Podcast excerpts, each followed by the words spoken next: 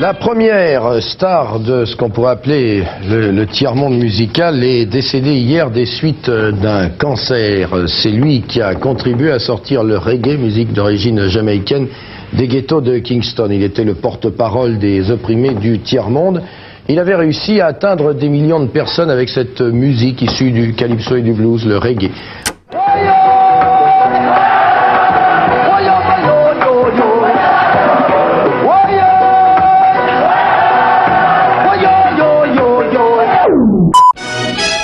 Après trois siècles d'administration anglaise, la Jamaïque est devenue indépendante. Les diverses cérémonies se sont déroulées dans une atmosphère typiquement britannique, dont la pluie elle-même n'était pas exclue. Lors de l'ouverture du Parlement, le Premier ministre, euh, Sir Alexander Bustamante, a reçu les instruments constitutionnels de l'indépendance des mains de la princesse Margaret, qui a donné lecture du message d'amitié que la Grande-Bretagne a adressé à la Jamaïque. À cette époque-là, en 1962, dans la toute jeune Jamaïque indépendante, on écoute du ska. Et Robert Nesta Marley chante Pull It On avec Bunny Wailer et Peter Tosh au sein d'un trio vocal cheveux courts, costard et nœud pape, les Wailing Wailers.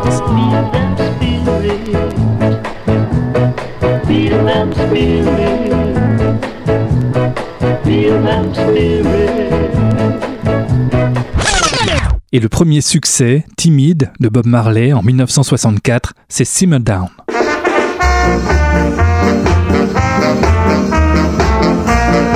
Dans la foulée, il part tenter sa chance aux États-Unis, mais sans grande réussite.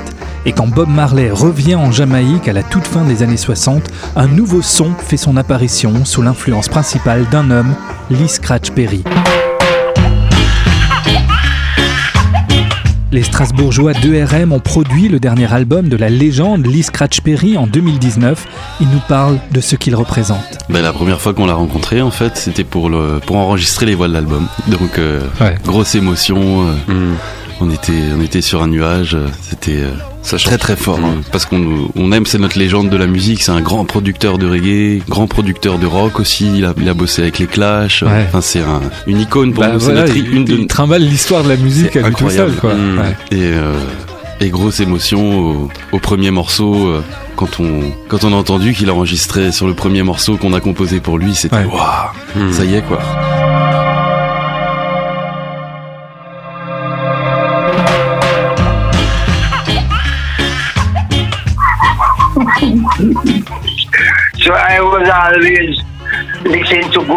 Singers and love good singers and love real singers. So I was trying to be Bob Marley like in that in that reason before reggae becomes so common. So most of the charts that I put, you know, was coming from the American singers. Yeah, that's all I mean. À la fin des années 60, après avoir tenté sa chance aux États-Unis, Bob Marley est de retour en Jamaïque. Et c'est tout naturellement que Bob Marley va se tourner vers Lee Scratch Perry qu'il connaissait déjà professionnellement. Les premiers enregistrements furent tendus entre les deux, une petite anecdote raconte même que Lee Scratch Perry a confiné Bob Marley quelque temps dans une pièce de sa maison pour qu'il acquiert son génie à la manière d'Aladin, mais surtout il a écrit pour lui la chanson Duppy Conqueror censée chasser ce mauvais esprit qui le possédait. Quoi qu'il en soit de son effet réel, la chanson fut en quelque sorte une étape franchie par Bob Marley et il put continuer ainsi d'enregistrer avec Lee Scratch Perry.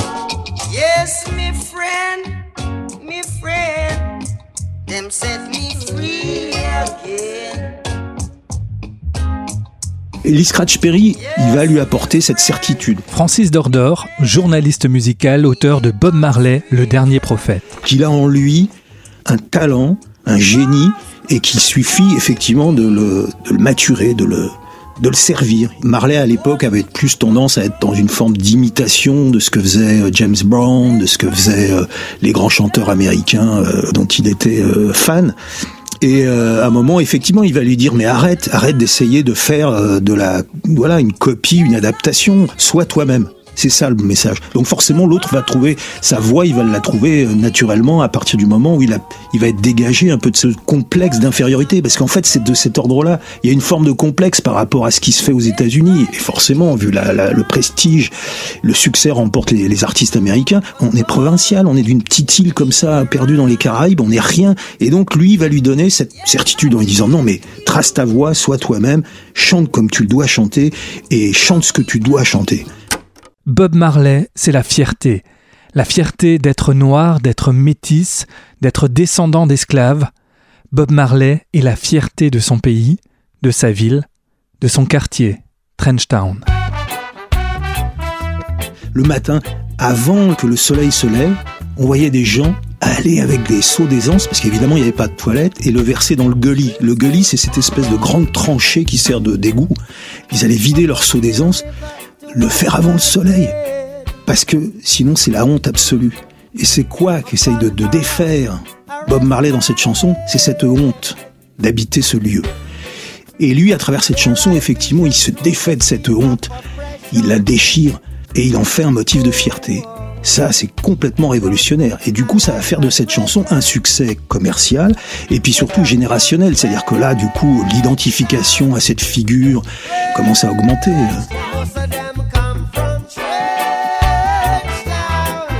Vous avez trouvé étrange que Marley ait fait de Trenchtown un endroit célèbre dans le monde entier Non, on n'a pas trouvé ça étrange. Bob fait partie de Trenchtown et il en fait vraiment partie. Alors vous êtes fier de Marley? Très très fier. Dans les années 70, signé sur le label Island, Bob Marley enchaîne les albums et forge sa légende. Cet homme de 1m60 avec ses anglaises frisées ne se contente pas d'hurler une musique coup de poing. Bob Marley jette également un cri de révolte contre la misère et l'oppression. Il traîne dans son sillage le Rastafari, cette religion solidement implantée à la Jamaïque, qui interdit à ses pratiquants d'absorber de la viande ou du sel, et qui surtout prône le retour aux sources de la négritude, le retour à l'Éthiopie. Si à la suite des anglo-saxons, les jeunes Français se sont entichés du reggae, c'est en partie grâce à une émission de radio, Bananas. Patrice Blanc-Francard, producteur de l'émission Bananas. Le reggae, c'est devenu important euh, pour les Français, mais ça l'était déjà beaucoup pour les Anglais et puis pour les Américains, parce que ça permettait un renouvellement, une nouvelle fraîcheur de tout ce qui, avait, qui touchait un petit peu au rock music et à la pop music. Et le reggae, c'était déjà avant tout un rythme très très euh, très très lancinant une musique euh, qui est typiquement jamaïcaine, mais qui est assez neuve, parce qu'en fait, c'est une musique qui date des années 60, un tas de mélange de vieux rhythm and blues américain, puis de la musique typiquement jamaïcaine de là-bas, qui donne vraiment un truc qui est, on peut faire nulle part ailleurs, je crois. Reggae, reggae is coming from the roots of a people who was scattered abroad, the 12 tribes of Israel, right? And it's the Rasta is a religion mm-hmm. because Pour comprendre Bob Marley, un élément est indissociable du personnage et de sa musique, c'est la spiritualité. En 1966, Bob Marley épouse le mouvement Rasta sous l'influence notamment de Mortimer Plano, un des fondateurs du rastafarisme.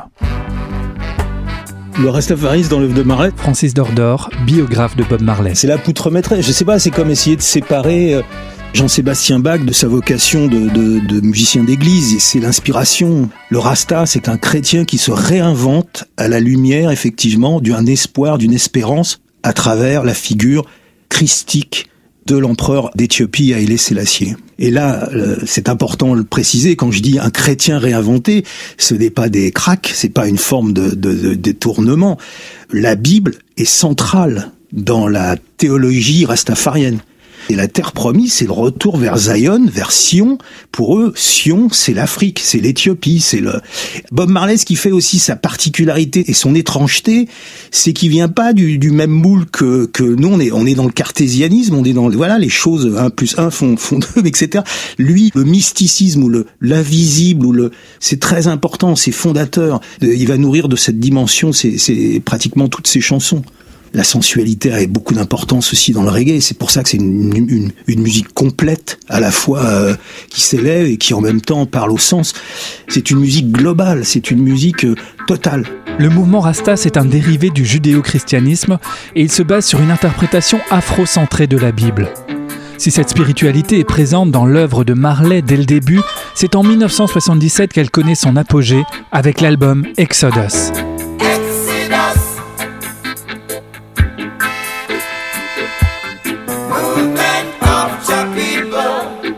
Bob Marley raconte l'histoire des Juifs de l'Ancien Testament et celle des descendants africains réduits à l'esclavage, et il évoque leur retour en terre promise. Exodus, avec sa face A militante et sa face B plus légère, a été un énorme succès et il reste aujourd'hui l'album le plus célèbre de Bob Marley, vendu à près de 700 000 exemplaires à travers le monde. En 1998, il a été nommé meilleur album du XXe siècle par Time Magazine. Mais c'est une spiritualité plus personnelle qui dominera Uprising, le dernier album de Bob Marley, en 1980.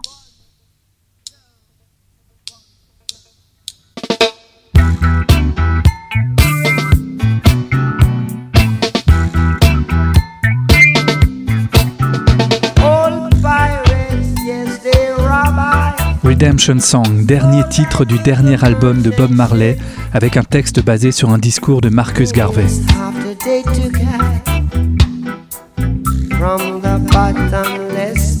Pour la petite histoire, la chanson Redemption Song fut d'abord enregistrée avec les Wailers, mais insatisfait, Bob Marley l'a réenregistrée en pleine nuit, seul, avec sa guitare, et c'est cette version qui figurera sur son dernier album.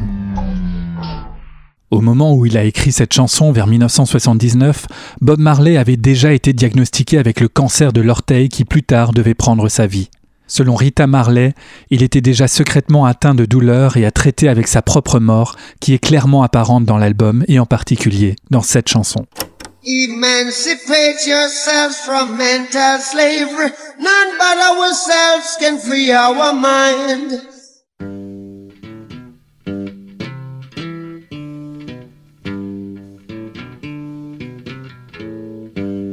Pense que là, c'est une chanson testament. Francis Dordor. C'est-à-dire que là, il résume un petit peu son œuvre avec une humilité qui, quand même, euh, est complètement bluffante. Quoi. Il dit voilà, euh, tout ce que j'ai, les seules choses que j'ai, avec une forme de presque en disant voilà, ben, je suis désolé, je n'ai que ça. Ce sont des chants de rédemption.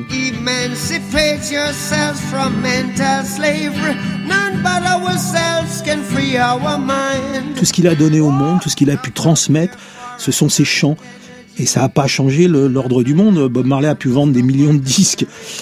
Les choses n'ont pas fondamentalement changé. Euh, il y a toujours ces discriminations. Le racisme euh, se porte très bien. Mais voilà, il dit au moins j'aurais essayé, j'aurais donné ça. En espérant que c'est pu aider, euh, que c'est pu consoler, que c'est pu apporter et inspirer des. Ce que ça a fait d'ailleurs, malgré tout.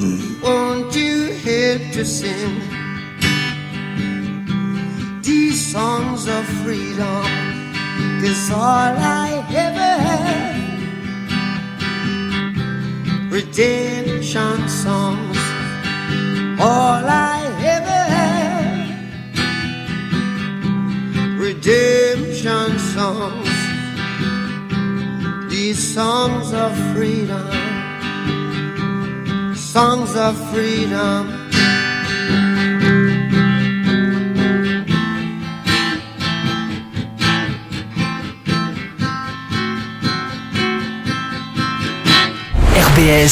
Interview. Et on parle de Bob Marley avec notre invité Janta. Bonjour Janta. Bonjour Stéphane et bonjour à tous. Musicien, euh, artiste reggae.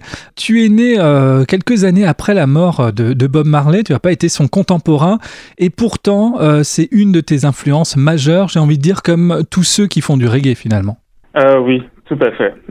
très très grande influence et qui m'a influencé enfant, adolescent, quand, donc quand je me formais à la musique et qui est toujours euh, une grande partie de ma vie quoi. Quand je me réveille le matin et que je vais aller bien, ben je me mets.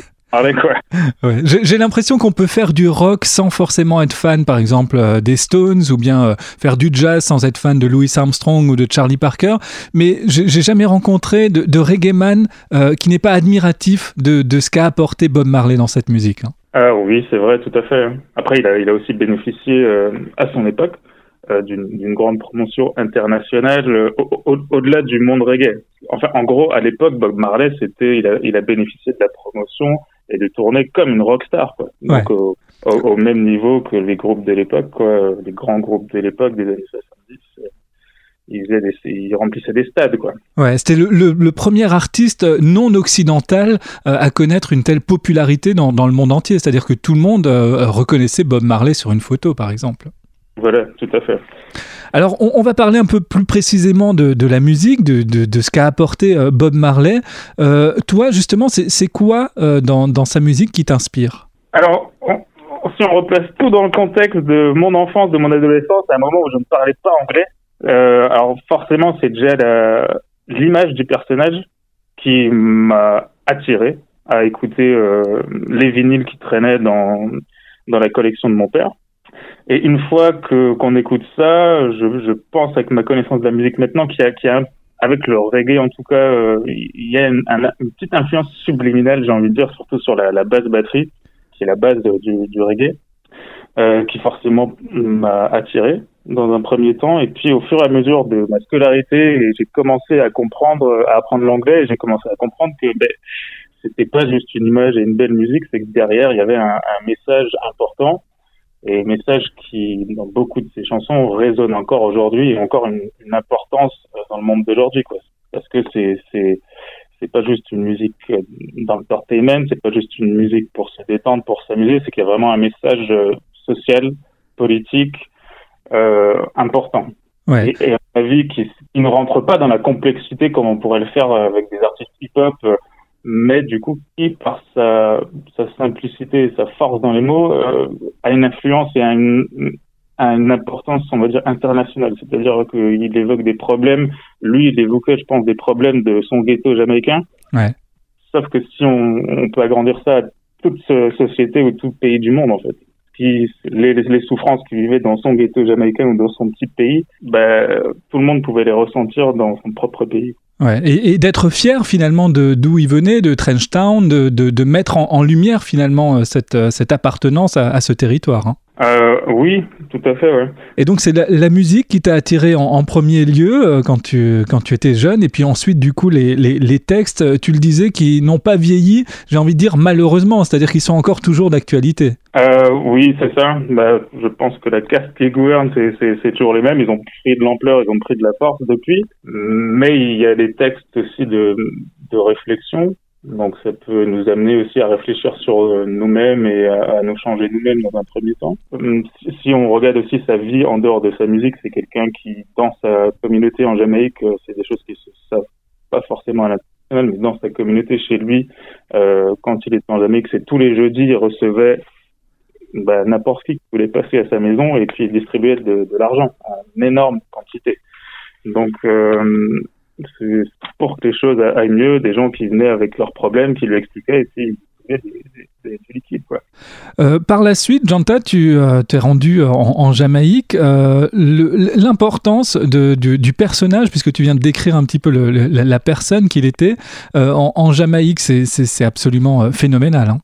Euh, oui, alors on va dire qu'au niveau international, enfin le, le, les, les, auditeurs de musique à l'international, on va dire que le reggae c'est devenu une musique un peu niche. Euh, on se souvient de Bob Marley, des grands noms de la musique, Jimmy Cliff, mais euh, la musique a vraiment énormément évolué en Jamaïque et donc je pense que des jeunes Jamaïcains en ce moment, euh, je, je, pense que certains jeunes Jamaïcains ne savent pas qui c'est Bob Marley. Hein. On peut être Jamaïcain et ne pas connaître Bob Marley. Hein, les, les, jeunes générations, ouais. les, les, adolescents d'aujourd'hui, euh, eux, ils sont influencés par le dancehall, clairement. Ouais.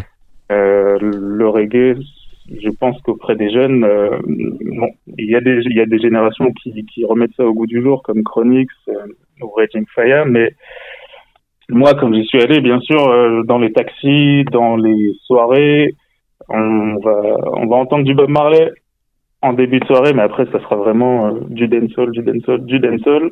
Mais après, bien sûr, tous les musiciens. Donc, euh, tous les musiciens ont été influencés par lui. Tous les musiciens savent euh, jouer des chansons et chanter des chansons de Bob Marley sans avoir de paroles ou de partitions devant eux. C'est, ça a beaucoup influencé les, les, les musiciens, oui. Et, et, beaucoup de chanteurs aussi euh, également. Est-ce que tu penses que lui, euh, il aurait évolué aussi avec cette musique et qu'aujourd'hui, ben, il, il, serait passé par, euh, par la case dancehall, par exemple? Lui-même, je ne sais pas. En tout cas, je pense qu'il aurait fait des, des, duos avec ses fils. Ses fils euh, comme Demian ou ouais. Stéphane qui font des morceaux dancehall. Donc peut-être on l'aurait entendu oui, sur des morceaux. Peut-être.